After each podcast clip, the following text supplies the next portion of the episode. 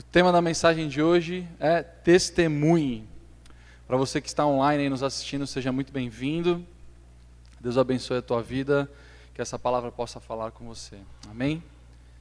Irmãos, é, a ideia que, que Deus colocou no meu coração em trazer essa mensagem é para que nós, como jovens, possamos é, ter isso fixado nos nossos corações, porque testemunhar é algo que todos nós fomos chamados a fazer. Amém? É um chamado para a igreja do Senhor. Nós somos chamados para pregar as boas novas de salvação. Amém? E o testemunho faz parte disso, faz parte da nossa pregação, faz parte daquilo que nós compartilhamos com as vidas que Deus tem nos nos proporcionado e nos dado a oportunidade de, de conhecer e de, de caminhar junto. Amém? Então, a partir desse ponto, vou trazer alguns exemplos para vocês, mas isso pode ser até muito maior. E quando nós somos testemunhas, a palavra testemunha, para quem é advogado, sabe o que é testemunha com muita clareza. E quando nós pensamos na, no que é ser uma testemunha, nós temos, a, isso eu vou trazer para o âmbito cristão, tá, irmãos? Para vocês entenderem um pouco da, da mensagem de hoje e eu vou trazer esses exemplos. Exemplo 1. Um, ser uma testemunha, por exemplo, é quando você está andando na rua, indo ao seu trabalho, à sua faculdade, ou seja lá, qualquer lugar que você esteja indo e então, nesse trajeto, de repente, você presencia ali a cena de um acidente. E quando isso acontece, sem que haja um planejamento da nossa parte, porque ninguém sai de casa esperando um planejamento, esperando um acidente ou indo em busca de um acidente, então nós nos tornamos então testemunhas deste caso, amém? Uma testemunha ocular. Você viu o acidente, falou, mano, eu testemunhei, eu vi. O cara atravessou o sinal vermelho e então bateu ali na, na, parte de trás do outro veículo e aconteceu o acidente. Então nós somos testemunhas. Mesmo que de maneira não intencional, nós somos testemunhas. Exemplo 2. Caminhando pela rua, indo ao trabalho, seja lá onde você for, durante esse trajeto, você está então diante de uma pessoa que apresenta alguma deficiência parcial ou total, alguma necessidade seja na perna, nos braços, nas costas, seja onde for. E por você ser um cristão, conhecer a palavra de Deus, então você vai então até aquela pessoa, conversa um pouco com ela e pergunta se a mesma permite que você ore por ela, a fim de, de que então haja uma possibilidade de uma cura ali. E você e algumas pessoas que estão ao redor daquele, daquele ambiente, podem ser os familiares, amigos, pessoas que estão no ponto de ônibus, de repente, se for no ponto de ônibus, elas então vão testemunhar aquilo que Deus irá fazer naquele momento. Supondo então que aquela pessoa fosse curada. Você intencionalmente não saiu de casa para, para, para curar as pessoas, mas Deus então te fez confrontar com alguém que estava com uma, com uma necessidade, por você conhecer a palavra de Deus, então você praticou o Evangelho e testemunhou algo a respeito disso. Exemplo 3. Você saindo de casa, indo para o trabalho. É sempre assim, gente, saindo de casa, porque a gente tem que sair de um lugar e para o outro, amém? Mas é só para a gente fazer um, uma introdução a respeito dessa mensagem. Então, saindo de casa, indo para o trabalho, faculdade, ou seja, lá onde você for, antes de você sair de casa, você então está em jejum e oração buscando a presença de Deus, a fim de que o Senhor te use como instrumento poderoso nas mãos dele.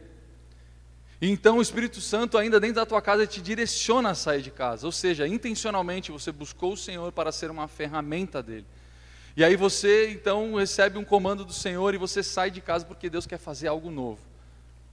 E aí você sai de casa, e enquanto você anda por onde você vai, você não sabe quem é a pessoa e às vezes Deus pode revelar para você também, mas nesse exemplo você não sabe quem é. Então você chega até essa pessoa e aí Deus usa a tua vida para que ali também se estabeleça um tempo de cura sobre aquela vida. Seja sobre enfermidade, seja sobre algum, alguma outra doença ou outra necessidade que a pessoa tenha. E você então se torna ali testemunha novamente. Poderia trazer N exemplos aqui. Uma das situações que ilustra é, um, um pouco a respeito disso é a passagem que fala a respeito da, da fé do centurião romano, que está lá em Mateus 8, do capítulo, aliás, Mateus capítulo 8, do verso 5 ao 13. Nós não temos o telão aqui, irmãos. Então, se você estiver com a sua Bíblia, estiver com o seu celular, abre aí, acompanha comigo, ou então minimamente você anota para depois você fazer a leitura. Amém? Preste atenção. Então, Mateus 8, do 5 ao 13 diz: Tendo Jesus entrado em Cafarnaum, um centurião se aproximou-se dele, implorando: Senhor, o meu servo está na minha casa, de cama, paralítico, sofrendo horrivelmente. Jesus, Jesus lhes disse: Eu vou lá curá-lo. Mas o centurião respondeu: Senhor, não sou digno de recebê-lo em minha casa. Mas apenas mande com uma palavra e o meu servo será curado. Porque também eu sou homem sujeito à autoridade. Tenho soldados às minhas ordens e digo a este vá e ele vai, e a outro venha e ele vem, e ao meu servo faça isso e ele o faz. Ao ouvir isso, Jesus ficou admirado e disse aos que o acompanhavam: Em verdade lhes digo, nem mesmo em Israel encontrei fé como esta. Digo a vocês que muitos virão do Oriente, do Ocidente, e tomarão lugar à mesa com Abraão, Isaque e Jacó no reino dos céus. Mas os filhos do reino serão lançados para fora, nas trevas, ali haverá choro e ranger de dentes. Então Jesus disse ao centurião: Vá e seja feito conforme você crê. E naquela mesma hora, o servo do centurião foi curado. Então, essa passagem ela é, é uma passagem muito conhecida, que fala a respeito de um, de um, de um momento de cura, de um tempo onde alguém com uma fé em Cristo Jesus, ou com o entendimento daquilo que do que era é, pregado naquele tempo em relação à cultura daquela época, o centurião romano sabia exatamente o que significava Jesus. Ele, ele havia uma, uma espera a respeito do Messias. E ele entendia o que, o que Messias, quem era o Messias e o que ele faria. Por isso, quando ele está de frente para Jesus, e quando um judeu então fosse à casa de qualquer, qualquer outro, seja samaritano, romano, seja lá o que for, é como se esse judeu na cultura ficasse então sujo, né? Como se ele tivesse vivenciando uma experiência no qual ele não fosse o ideal para ele na, na, sua cultura. E quando Jesus fala a respeito disso, no, no, verso 11, ele diz: Digo a vocês que muitos virão do Oriente e do Ocidente. O que, que Jesus está querendo dizer? Que muitos virão de todas as partes e responderão ao chamado de Jesus. E aí depois ele fala no verso 12: Mas os filhos do reino serão lançados para fora. Não significa necessariamente que isso vai acontecer com os filhos do reino, até porque nós somos filhos do reino, nós somos povo de Israel. Mas o que Jesus está querendo enfatizar nesses versos é que muitos virão de, de vários lugares, responderão ao chamado de Cristo, porém aqueles que são povo de Deus, povo de Israel, os cristãos, aqueles que conhecem a palavra, muitos desses, se não tiverem a fé como a fé desse centurião, ou seja, se não tiverem uma vida como a vida desse centurião, vão perecer, serão lançados nas trevas. Amém? Então, quando a gente entende que, que Jesus, falando a respeito dessa situação, Jesus, no caso, irmãos, o que eu queria enfatizar aqui é que, assim como esse centurião, ele tinha, ele tinha plena, plena convicção daquilo que ele, do que ele entendia a respeito de Jesus, nós, como filhos de Deus, como povo de Israel, como escolhidos do Senhor, como cristãos legítimos, como conhecidos como aqueles que do caminho, nós temos a oportunidade de, de cuidar de pessoas, de através da palavra de Deus fazer com que pessoas sejam curadas, Porque nós temos em nós aquilo que muitos dos que estão no mundo não têm, não conhecem. Aqueles que rejeitam a Deus não têm o Espírito Santo dentro de si e não podem operar segundo o poder de Deus sobre a sua vida. Só que, no outro ponto, irmãos, nós temos essa responsabilidade. E o que é que de fato nós temos feito? John Piper, no seu livro Deus é o Evangelho, ele diz o seguinte: De nada mais o mundo necessita, além de ver a dignidade de Cristo, através de obras e palavras de seu povo, o qual foi atraído por Deus. Isso acontecerá quando a igreja despertar para a verdade de que o amor salvífico de Deus é o dom de si mesmo e de que Deus mesmo é o evangelho. Quando John Piper ele fala a respeito disso, a dignidade de Cristo, ou seja, isso só vai ser externalizado, ou seja, Cristo vai ser dignificado através das nossas vidas como, quando nós, como igreja, realizarmos obras, pregarmos o Evangelho, amém? Para que vidas possam, então, conhecer a Cristo.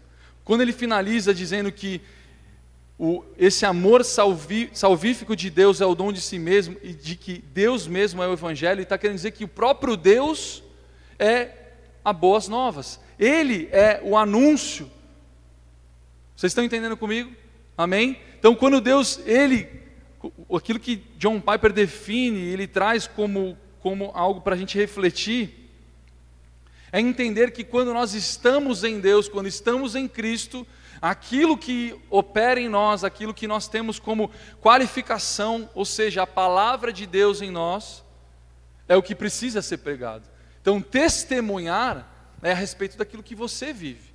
Não simplesmente, nossa, eu tenho um testemunho para contar, eu fui curado.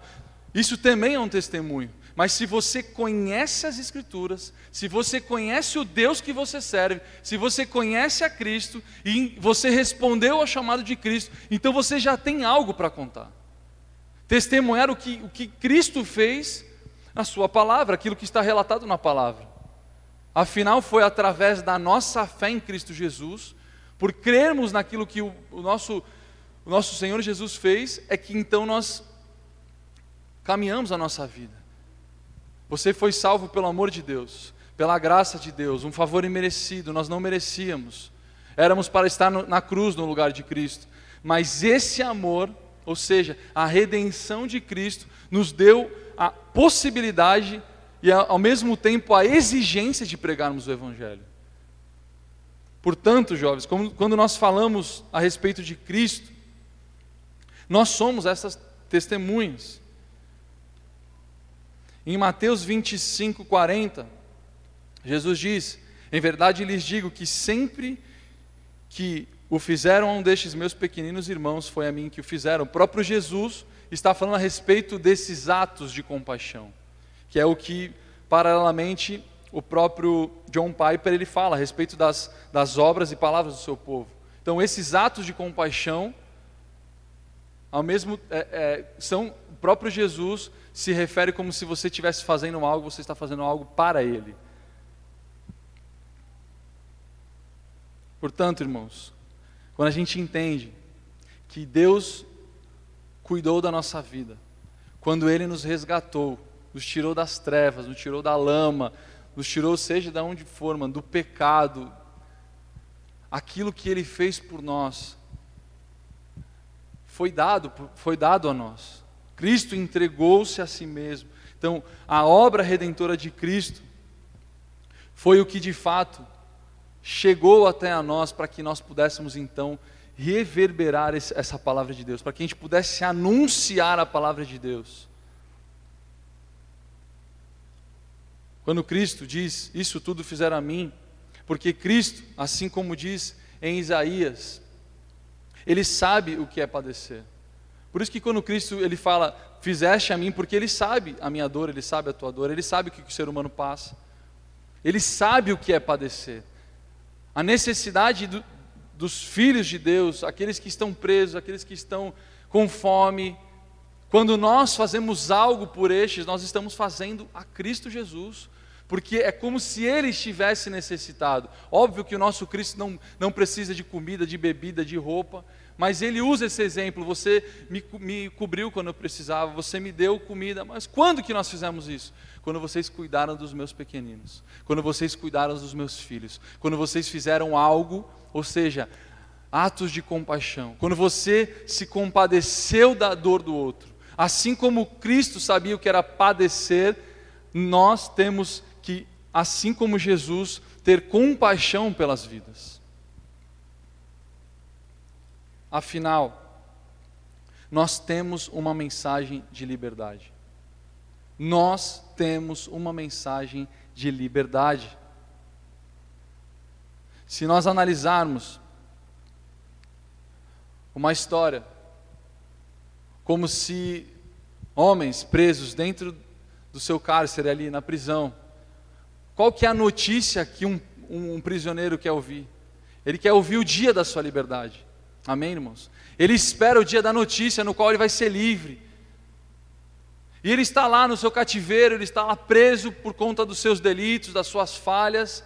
Mas o dia daquele que realmente quer ser livre, ele quer ouvir dizer: Você está livre, ó, a partir de tal data você não está mais aqui, você está liberado.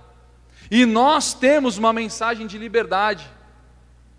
Porém, esses que estão aprisionados, irmãos, muitos deles, acredito que a maioria deles, estão dentro de um cárcere espiritual também. Estão vivendo dentro de um ambiente onde a cegueira espiritual, onde o amor ao pecado, as obras más, impedem com que eles enxerguem a verdadeira liberdade que há em Cristo Jesus. A porta da prisão já está aberta, só que as pessoas estão, estão tão acostumadas a viverem aprisionados quando eu digo costume, não é porque ninguém se acostuma a ser aprisionado, mas é porque as pessoas continuam fazendo as mesmas coisas e aquilo os aprisiona. Só que nós temos a mensagem de liberdade, irmãos. Nós podemos levar uma mensagem que vai libertar os cativos, que vai curar os enfermos. Amém? Estou falando de cura, irmãos. Eu estou falando de liberdade. Você entende o que é ser livre no Senhor? Você entende o que é pregar o Evangelho para que outros sejam livres no Senhor? Mais uma citação de John Piper nesse mesmo livro. Ele diz: Esta é a diferença causada pelas novas, ou seja, boas novas. Os crentes ouviram as novas de, de que Cristo veio ao mundo e travou a batalha decisiva para vencer Satanás, a morte, o pecado e o inferno. A guerra acabará em breve e já não há dúvida a respeito de quem será o vencedor. Cristo vencerá e libertará todos os que se puserem a sua esperança nele. Portanto, jovens, a batalha que era a principal, a decisiva, já foi travada. Cristo já venceu. Jesus já venceu a morte, já venceu o inferno, já venceu o pecado. Ele já venceu, irmão, já venceu Satanás, já era. Está vencido, irmãos, a palavra nos garante, a vitória é garantida.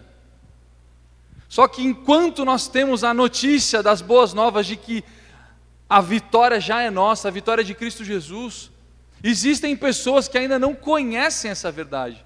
E o nosso papel é testemunhar a respeito das boas novas. Dizer ei, uh, você que está preso, eu tenho uma notícia para você: Jesus quer te libertar hoje. Ei, você que está enfermo, eu tenho uma notícia para você: Ele vai te curar em nome de Jesus. O anúncio do Evangelho, ou seja, o testemunho, é acerca daquilo que nós sabemos, irmãos. Se você conhece a palavra de Deus, se isso é algo que vive dentro de você, então você testemunha, você fala, você evangeliza, você mostra o, o, o pelo o motivo que te, que te, o que te move, irmãos.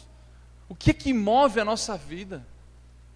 Cristo é o centro da nossa vida, é Ele quem nos leva para fora, é Ele quem nos tira de uma zona de, ah, não, eu vou ficar em casa, hoje é o meu dia de, de estudo. Então, irmão, você pode estudar, você tem que se dedicar, você, todo mundo tem que fazer isso, mas a gente tem que conhecer a palavra. Só que a gente tem que sair das quatro paredes também. A gente tem que vivenciar esse confronto, essa ida até os, aqueles que estão na escuridão, aqueles que estão nas trevas, aqueles que estão aprisionados, aqueles que precisam de cura. É necessário um novo movimento, é necessário um recomeço, porque ciência disso, todos nós temos, amém? Todo mundo tem ciência disso, quem conhece a palavra sabe que nós fomos chamados, nós fomos convocados a ir.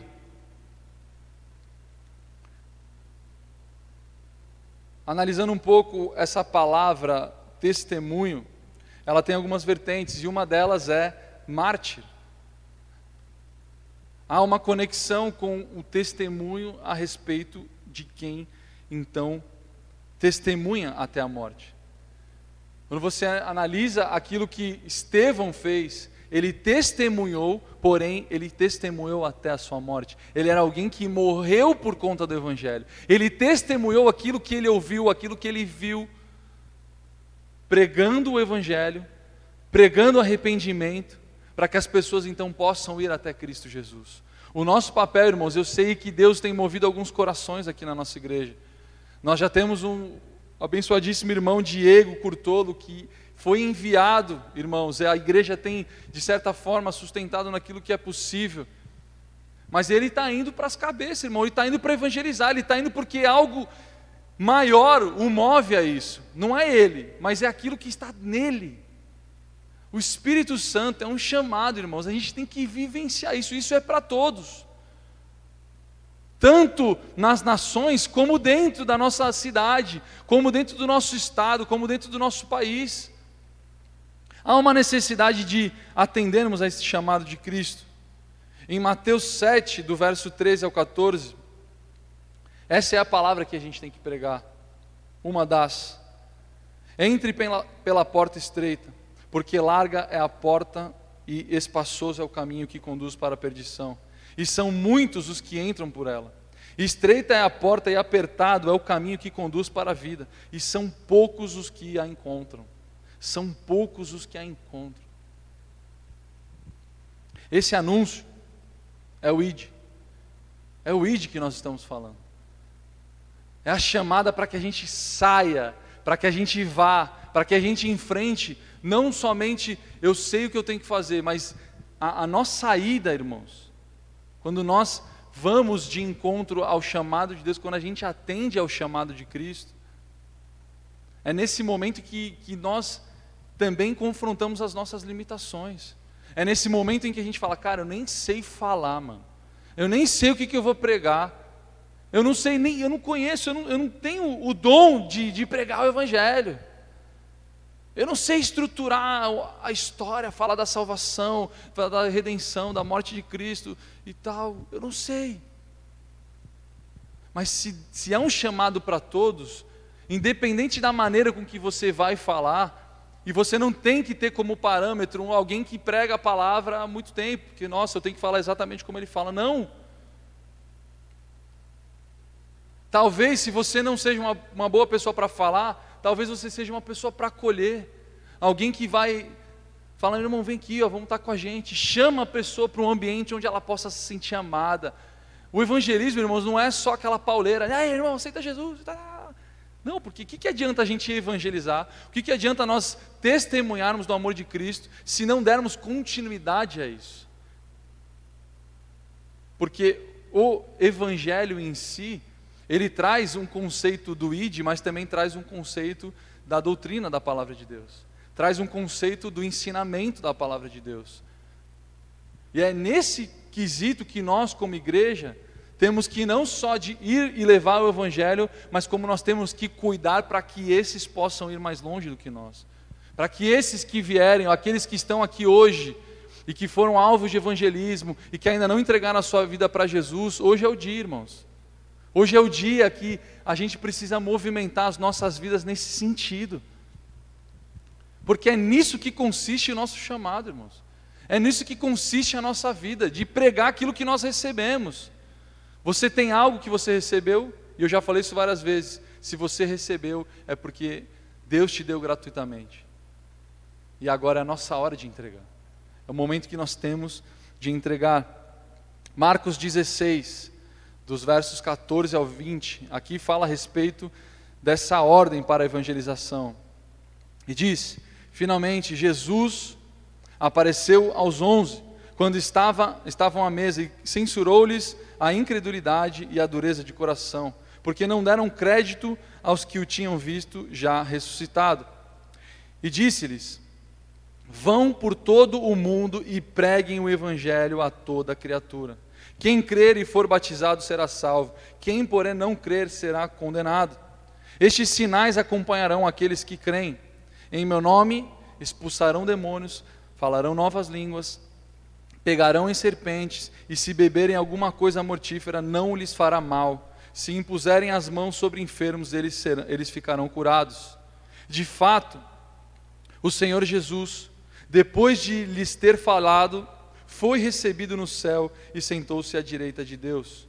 E eles foram e pregaram por toda parte, cooperando com eles o Senhor e confirmando a palavra por meio de sinais que se seguiam.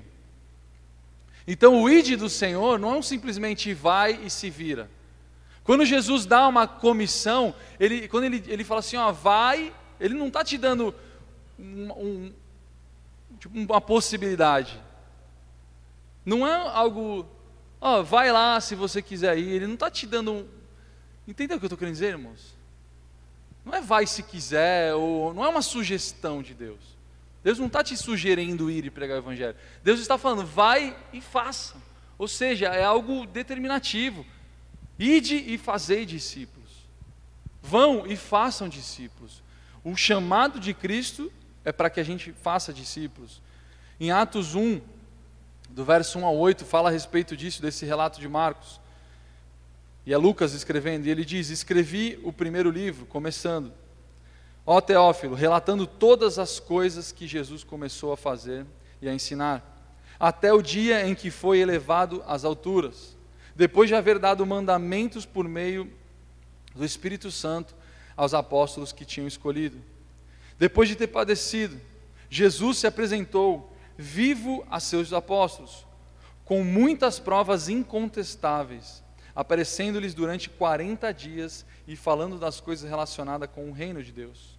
E comendo com eles, deu-lhes essa ordem: Não se afastem de Jerusalém, mas esperem a promessa do Pai, ao qual vocês ouviram de mim. Porque João, na verdade, batizou com água, mas vocês serão batizados com o Espírito Santo dentro de poucos dias. Então, os que estavam reunidos com Jesus lhe perguntaram: Será este o tempo em que o Senhor irá restaurar o reino a Israel? E Jesus respondeu: não cabe a vocês conhecer tempos ou épocas que o Pai fixou pela sua própria autoridade, mas vocês receberão poder ao descer sobre vocês o Espírito Santo e serão minhas testemunhas, tanto em Jerusalém como em toda a Judéia e Samaria e até os confins da terra. O ide de Jesus é para que nós sejamos testemunhas, não só daquilo que vimos, mas daquilo que cremos, da palavra do Senhor e também a respeito daquilo que o Senhor operou em nossas vidas. Quantos aqui têm testemunho para contar? Levanta sua mão. Quantos têm testemunho? Quantos já receberam algo da parte de Deus? Se você. Pode baixar a mão, fica à vontade. Se você tem um testemunho para pregar, irmãos, pregue o teu testemunho. Se você conhece a palavra de Deus, pregue o teu testemunho e pregue a palavra de Deus. Se você vive numa comunidade onde Deus tem operado algo nessa geração, testemunha a respeito daquilo que Deus tem feito no, meio no qual você vive. Testemunha a respeito do, daquilo que Deus fez na sua vida. E testemunhe também acerca da palavra de Deus, porque é promessa de Deus, irmãos. Que nós faremos grandes coisas, coisas ainda maiores. O próprio Jesus diz isso. Porque Cristo está em nós. E se nós estamos em Cristo, nós somos um com Ele. E quando nós saímos para pregar o Evangelho, irmão, quando a gente vai para falar, o que transborda de você é o amor que Ele depositou sobre a tua vida. É aquilo que ele, onde Ele mergulhou você e fala assim: ó, você está cheio de mim, agora vai. Amém? Eu queria agora chamar a Roberta. Roberta, vem cá. É um tempo de, eu queria, ela vai compartilhar um testemunho para que haja uma edificação mesmo do corpo de Cristo, irmãos. Então preste bastante atenção.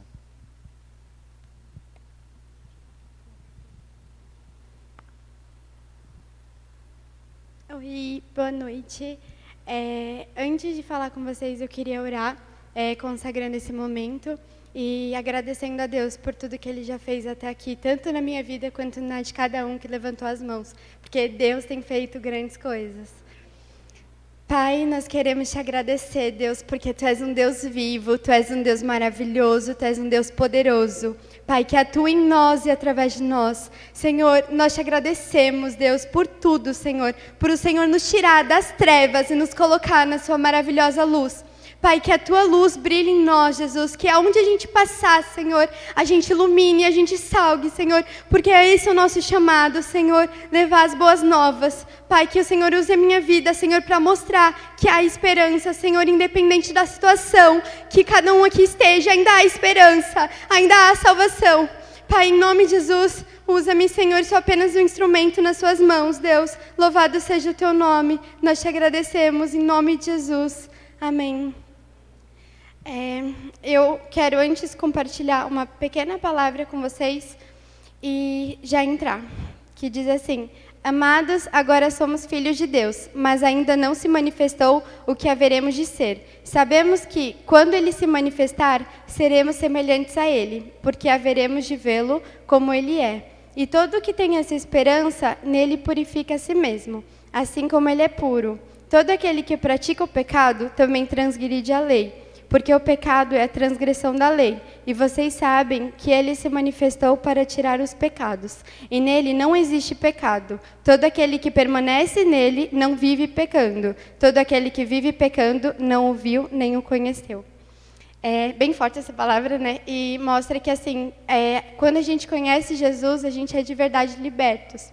E tudo começou, né? É, eu cresci totalmente fora da igreja, é, passei por muitos problemas familiares. Meu pai, ele, é, ele era, né, hoje, graças a Deus, não mais, ele era alcoólatra. Então, assim, muitas brigas familiares, é, eu vi coisas muito ruins em casa. Quando eu tinha cerca faz bastante tempo, não sei que idade eu tinha, mas o meu irmão foi diagnosticado de autismo e aí começou é, uma avalanche de coisas muito ruins na minha casa e aí eu caí nas drogas, com 13 anos eu já estava é, fumando maconha, já estava bebendo, já estava com amizades muito ruins. E só foi piorando cada vez mais. Com 16 anos, eu fui para a primeira festa rave. É, pasmem, né, porque é bem tenso, quem conhece esse meio sabe. E eu cada vez mais estava aprisionada, sabe, naquele, nos pecados e naquela vida. E teve até depois de uma festa que eu quase morri é, eu perdi a visão por um tempo e eu, e eu fiquei, meu Deus, o que está acontecendo? Eu vomitei durante dois dias, eu passei muito mal, sabe? Eu não desejo isso para ninguém, viver essa vida, porque é horrível.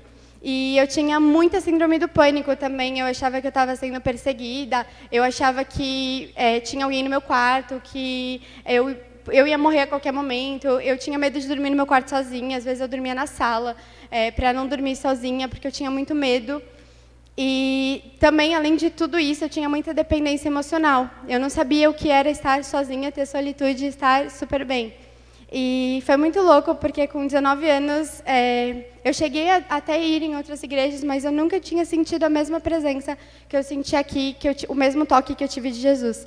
E aí, eu vim aqui, e aí, quando estava aqui, eu teve o apelo e tudo, e a palavra falou muito ao meu coração, e aí eu falei, meu Deus, eu preciso mudar, eu preciso. E eu sempre soube que era Jesus que ia me libertar porque é muito engraçado, mas às vezes eu saía com os meus amigos, estava é, em vários lugares, bares, enfim, e passava pessoas evangelizando. Teve uma vez que uma menina e um grupo eles me evangelizaram e me deram uma rosa, e eu guardei aquela rosa, eu acho que quase um ano, porque eu sabia que existia alguma coisa ali naquele lugar, sabe, que eles tinham falado sobre mim, naquela pessoa de Jesus que eles tinham falado para mim, mas eu ainda não o conhecia.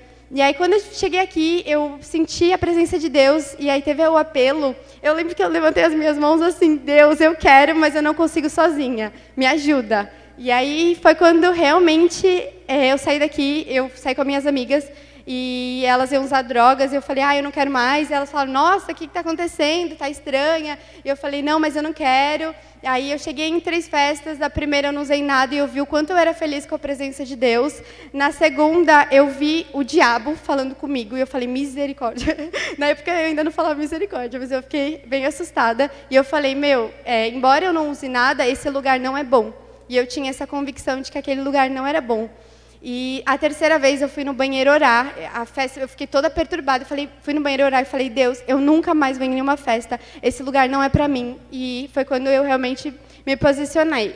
Eu tinha um relacionamento também e eu peguei, falei, não, não dá mais e e tudo e saí, sabe? Eu estava totalmente aprisionada e Jesus foi me libertando, sabe? E a palavra de Deus fala, né? Conhecereis a verdade e a verdade vos libertará. Quando a gente conhece a verdade, quando a gente conhece Jesus, quando a gente tem um encontro com Ele, é impossível a gente permanecer igual. É impossível. E a gente precisa, a gente precisa não só buscar Deus, mas a gente precisa deixar Ele transformar a gente.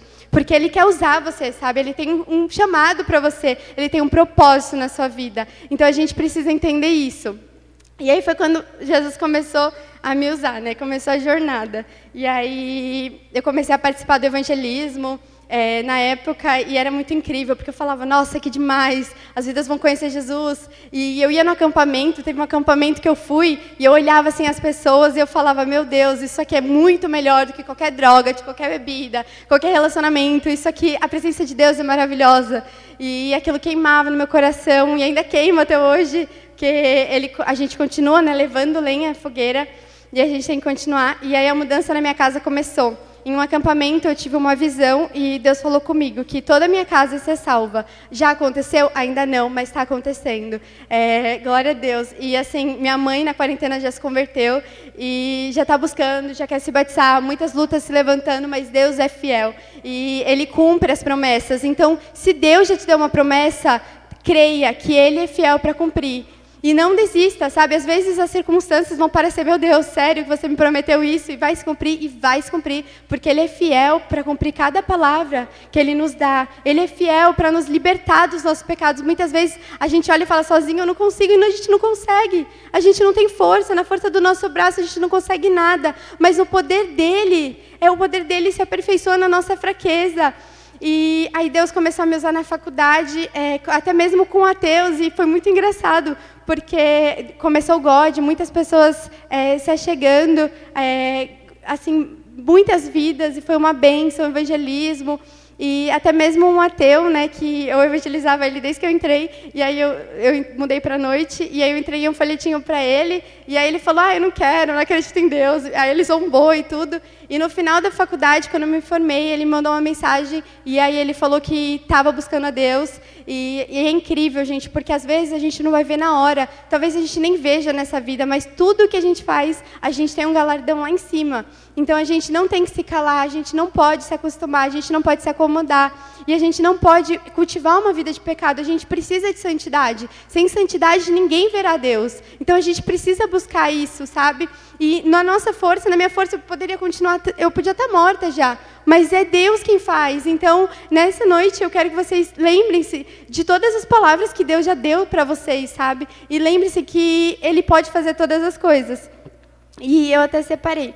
A verdade liberta. Então, Jesus disse aos judeus que haviam crido nele: Se vocês permanecerem na minha palavra, são verdadeiramente meus discípulos. Conhecerão a verdade e a verdade os libertará.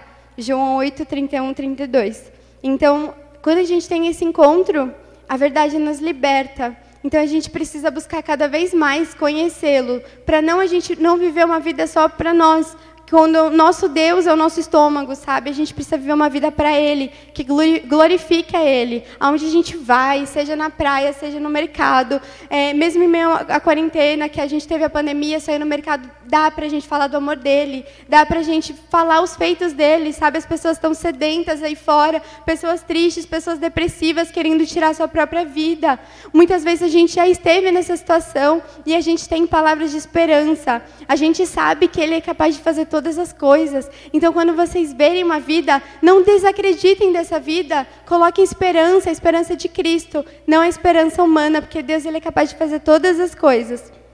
E aí, começou, né? É, Deus falando também, vidas sendo curadas, vidas é, se entregando a Ele, e eu pude ver, até hoje, é, eu ainda vejo, né? Às vezes, da forma mais simples, às vezes você está na praia, você está no mar, falando, sei lá, com a sua professora, e você fala do amor dele, você pode testemunhar, porque viver com Jesus é uma vida muito intensa.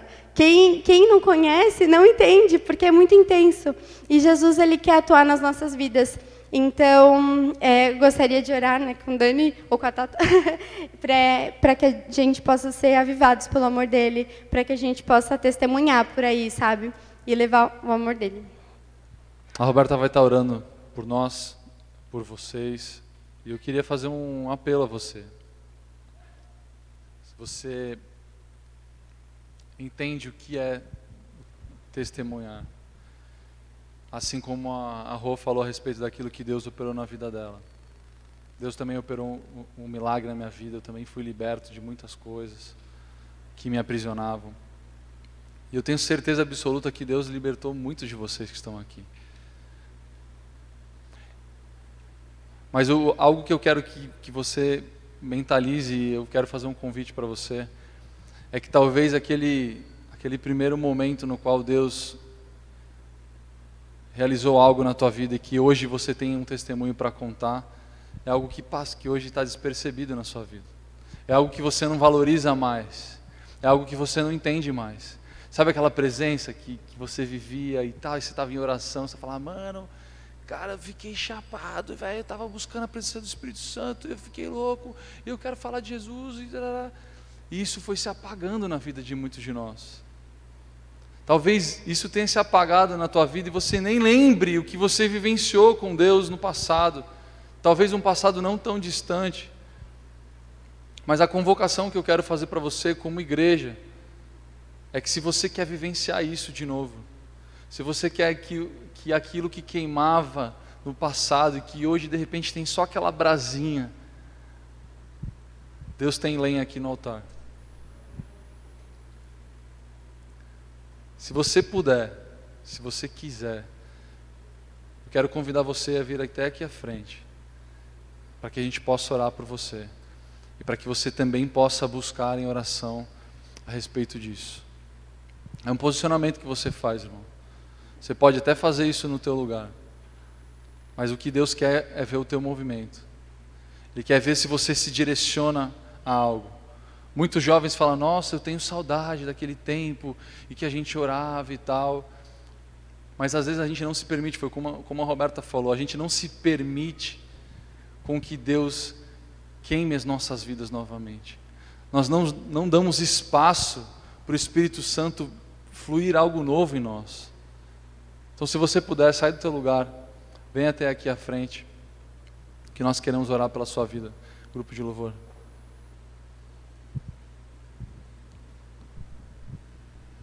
Existe algo que Deus quer fazer, irmãos. É algo que vai te, te exigir um movimento da sua parte. Sair do lugar onde você está para ir em direção a um lugar onde Deus quer que você esteja. E isso a gente só consegue no Santo dos Santos. A gente só consegue se nós estivermos buscando a presença do Espírito Santo. Se a gente realmente quiser viver isso, irmãos. É um posicionamento diante de Deus Deus quer uma igreja atuante nos dias de hoje. Assim como na igreja primitiva, quando Deus ia acrescentando, porque as pessoas se reuniam para falar do amor de Deus e aquilo queimava, é como se por onde você andasse, a, o, o trans, transbordo do Espírito Santo, a, a, as águas do Senhor começassem a fluir da sua vida. Feche teus olhos onde você está. Se isso de fato é o que você quer, irmãos, se há verdade no teu coração nesse sentido, ou se você ainda não não encontrou dentro de si uma entrega real, uma entrega, sabe, uma entrega total para Jesus. Se coloca diante de Deus. Se concentra só na presença dele agora. Fala, Senhor, estou aqui. É isso o que eu tenho vivido até os dias de hoje. Não tenho tanta esperança a respeito daquilo que vou viver nos próximos dias da minha vida. Eu não sei o que o Senhor é capaz de fazer, porque eu já não sei mais o que eu faço. Mas eu lembro daquele dia em que o Senhor me alcançou e que o teu amor foi tão forte na minha vida, foi algo tão presente na minha vida, foi algo tão real. Mas hoje eu me vejo tão longe disso, Senhor. Eu me vejo tão longe disso. E eu quero viver isso de novo. Eu quero viver isso de novo. Diz para o Senhor: Eu quero viver isso de novo. Eu quero viver isso de novo. Pai, obrigada, Jesus. Obrigada por cada vida, cada coração quebrantado. Pai, porque nós sabemos que os humilhados serão exaltados. Aqueles que se humilham na tua presença, aqueles que quebrantam os corações, são aqueles que um dia irão te conhecer pessoalmente, irão ver a tua face. Oh, Jesus, vem movendo cada coração. Move, Jesus que todos aqui, Pai, possam ter experiências novas com você. Todos aqui, Pai, possam ser constantes, Pai, contigo. Pai, vem derramando, Senhor, um mover novo, Senhor, sobre a vida de cada um aqui, Senhor. Pai, derrama, Senhor. Pai, derrama. Sobra, Espírito Santo. Vem, Espírito Santo. Vem convencendo do pecado para a justiça e para o juízo. Oh, Jesus, nós sabemos que um dia nós te veremos face a face. Iremos responder sobre todos os nossos atos. E por isso, Deus, nós queremos nos reconciliar contigo, Jesus. Nós queremos ter uma vida santa e pura diante de ti, Deus. Pai, vem quebrantando corações, vem renovando mentes, Senhor. Que seja uma igreja pura, Pai. Nós profetizamos vida, Senhor, vida. Deus, porque um dia o Senhor me mostrou, Pai, que precisava profetizar vida, Senhor, e eu creio, Deus, que o Senhor está derramando, Jesus, hoje, porque é o Teu Espírito Santo quem convence. Um dia o Teu Espírito Santo me convenceu, e agora, Jesus, eu creio que o Senhor está convencendo outros corações, Jesus. Eu creio que o Senhor vai mover nas famílias, Deus. Eu creio que o Senhor vai trazer salvação para a casa de muita gente aqui, Senhor. Aleluia. Eu creio, Senhor, que o Senhor vai derramar bênção, Senhor. O Senhor não vai deixar o seu filho mendigar o pão. Oh, aleluia, Senhor. Deus vem trazendo Jesus. Conquista, Senhor, cada coração, Pai. Faz queimar cada coração. Derrama a tua chama, Senhor, sobre cada vida, Pai. Que o teu Espírito Santo vivifique, Senhor. Vivifica, Pai. Vivifica, Senhor, aleluia. Santo, santo é o teu nome.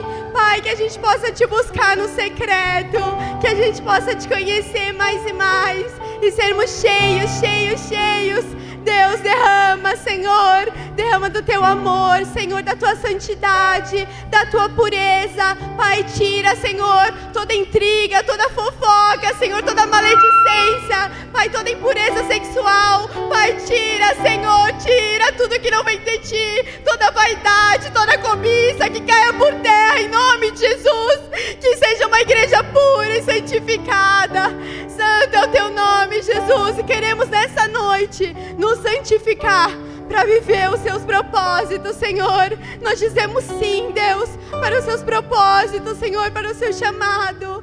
Nós te adoramos e nós te agradecemos, Senhor, porque é o Senhor quem age em nós e através de nós usa as nossas vidas, Senhor Pai, que muitas vidas sejam salvas, Pai, nessa cidade, nesse lugar, Jesus. Pai, usa as nossas vidas para acolher, Senhor, para dar comida ao faminto, para dar bebida ao que está com sede, Deus. Que de nós flua rios de águas vivas e que venhamos a cada vez mais, Senhor, sermos purificados, Pai. Que a gente te ame acima de toda, todas as coisas.